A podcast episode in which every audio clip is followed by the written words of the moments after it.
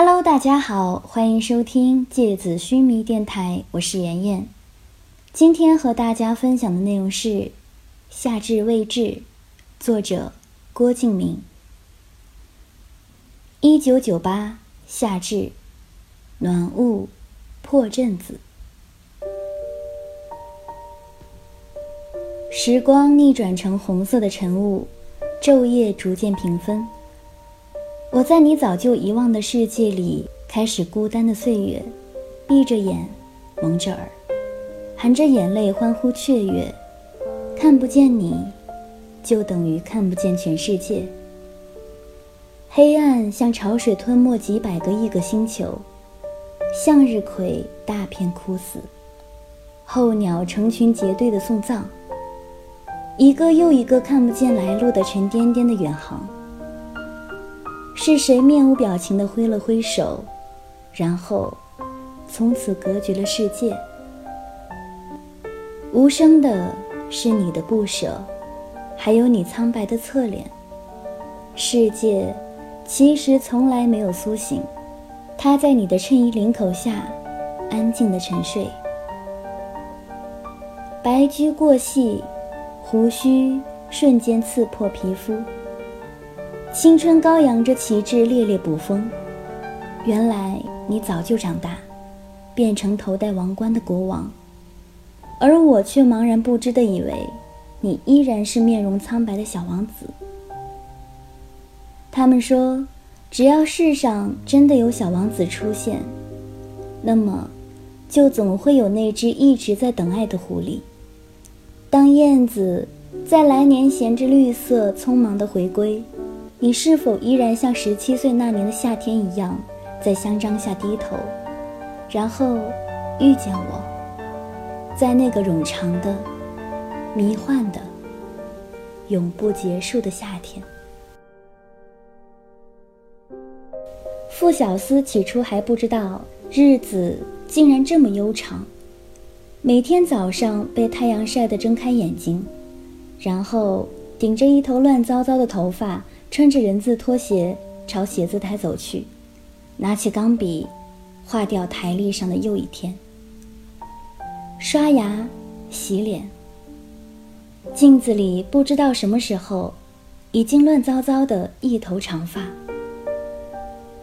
才突然想起，暑假已经过去快一个月了，夏天终究是夏天，气温高得惊人。即使是浅川这样一个高纬度的城市，依然会觉得水泥地面泛出的白光足以扼杀所有人想要外出的念头。西瓜在路边一堆一堆的堆积成绿色的海洋，偶尔有苍蝇在空气里闪起躁动的声响，让人烦闷。李嫣然依然隔两天就会过来玩，说是玩。其实也就是在客厅里看电视，因为小司根本就不知道该怎么陪女孩子玩。自己喜欢玩的东西，像拼图、看书、听 CD、打电动等，在女孩子眼中，应该都是乏味且落伍的玩意儿吧。小司有点懊恼地想，终究还是陆之昂比较受女孩子欢迎呢。聊起话来都没完，不像自己。嗨，过来喽，吃西瓜吗？之后就再也找不到话题，于是一个人就闷闷的去卧室拼拼图。好在李嫣然也已经习惯了这样低调的一个人，寡言少语，目光涣散，所以两个人安静的待在家里，也没觉得有多无聊。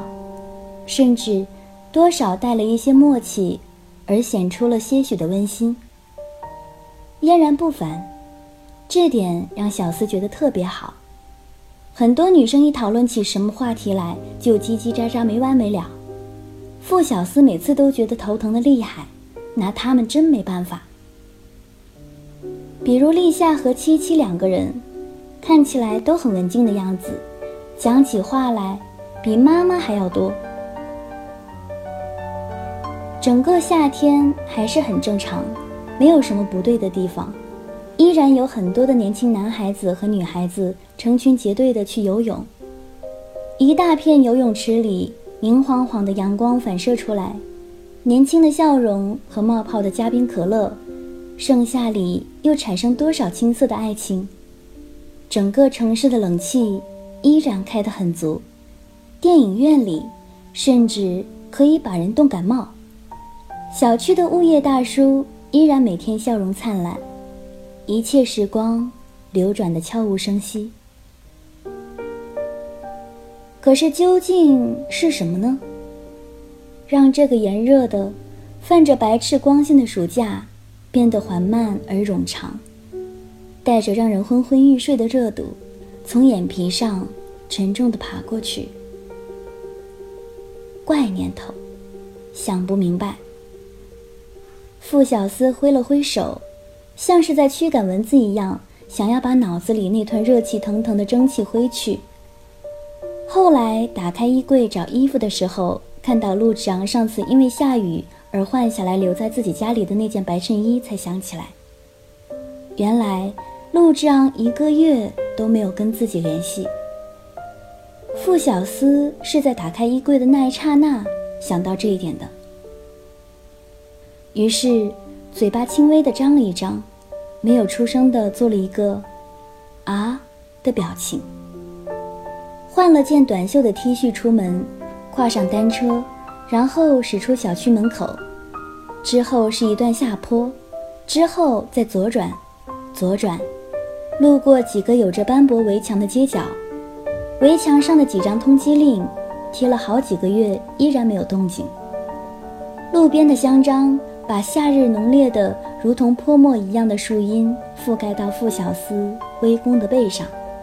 忽明忽暗地斑驳着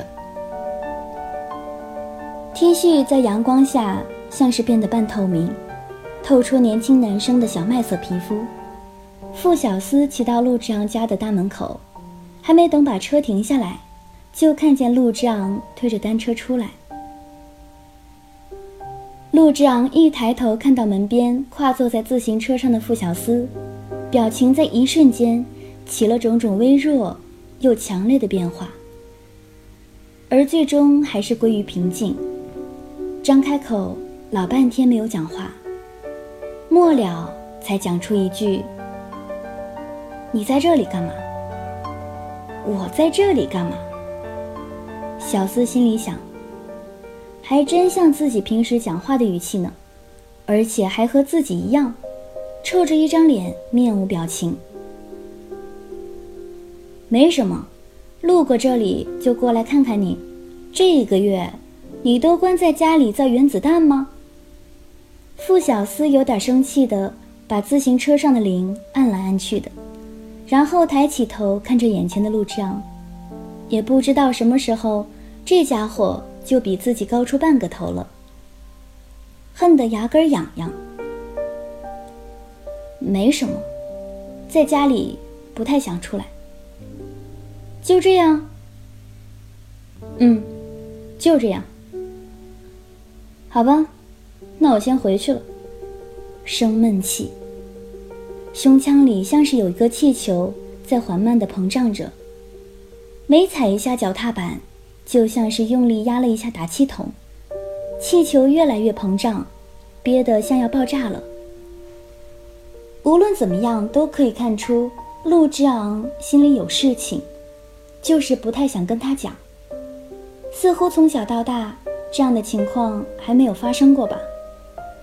正常的情况应该是陆之昂哇啦哇啦的在傅小司身边讲一大堆废话，详细讲述自己一个月来的生活情况，甚至可以包括几点几分起床，和这一个月一共买了哪几张 CD 和哪几本书。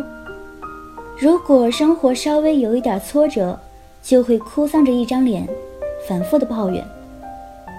而一般小厮都是爱答不理，一双眼睛茫然的看来看去，偶尔看他一个人讲的太眉飞色舞，就，哦，是吗？的接一下他，免得他太入戏。而现在，像是对着空气挥空了拳头。用力地挥进一片虚空的绵密里。心里有火没发出来，所以就死命的骑车。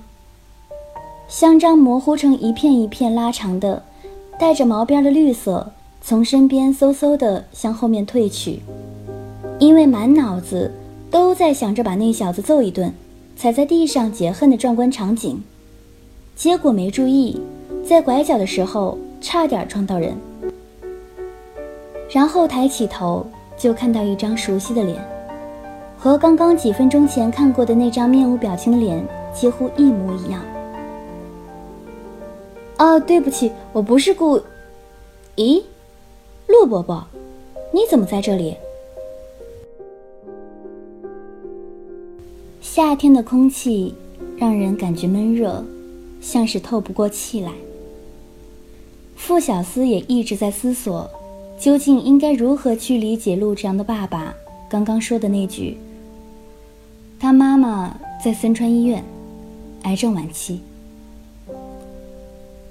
傅小司甚至觉得自己已经过了漫长的冬眠，懒洋洋的起床，浑身无力，似乎窗外依然是鹅毛大雪，可一睁眼，早就是炎炎夏日。身上热辣辣的痛，像是有什么从皮肤上开始烧起来。傅小司想了想，刚刚陆之昂从自己面前经过的神态。面无表情，以及他骑车离开的背影。白衬衣像一面无风的旗帜，应该心里很难过吧？可是他看起来还是很坚强。小司突然觉得很伤心，因为他害怕以后陆之昂再也不会像以前那样露出牙齿。开怀大笑了。想到这里，他有点慌，于是对陆之昂的爸爸说了句再见，然后调转车头朝森川医院骑过去。世界是无声的，浸满水一样的安静。从陆之昂提着一个金属的保温饭盒走出森川医院大门的时候开始，他抬起头。就看到了坐在森川医院大门口路边的傅小司，心里有种隐隐的难过。可是那么多的话堵在喉咙里，到最后，也只是说了声：“要回去吗？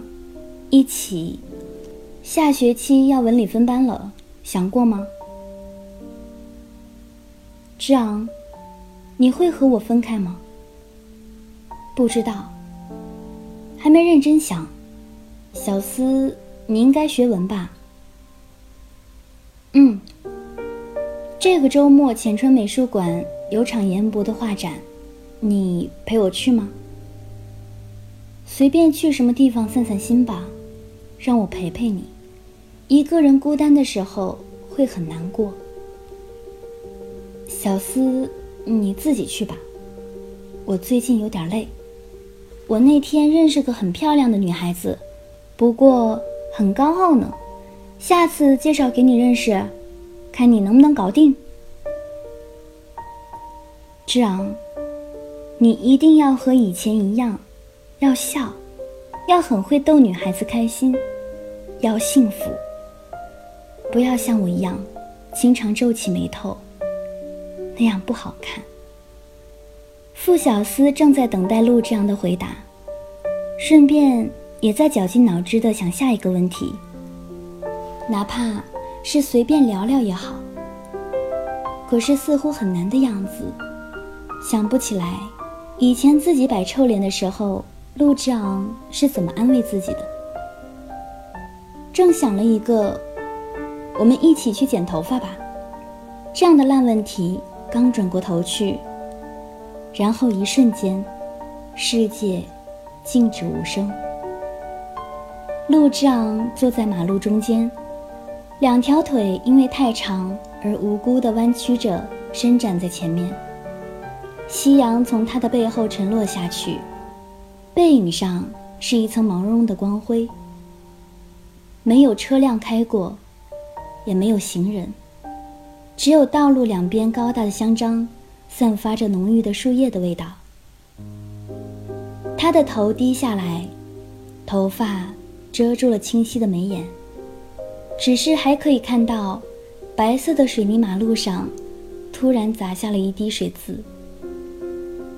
傅小司心里突然一阵一阵的痛起来，因为，在那些一片叠着一片的香樟树叶的撞击声里，在沙沙的如同海潮一样的树梢轻响里，在千万种或清晰或模糊的声音里，他听到了陆之昂那句轻的几乎不着痕迹的话。他带着哭腔，缓慢地说。小思，其实我认真想过了，以后的路走起来一定很难过。风从树顶上刮过去，将所有的声音带上苍穹，然后消失在白云的背后。头顶是十七岁寂寞的蓝天，永远都是。消失了。那些声音。好了，今天的节目到这里就要结束了，大家晚安。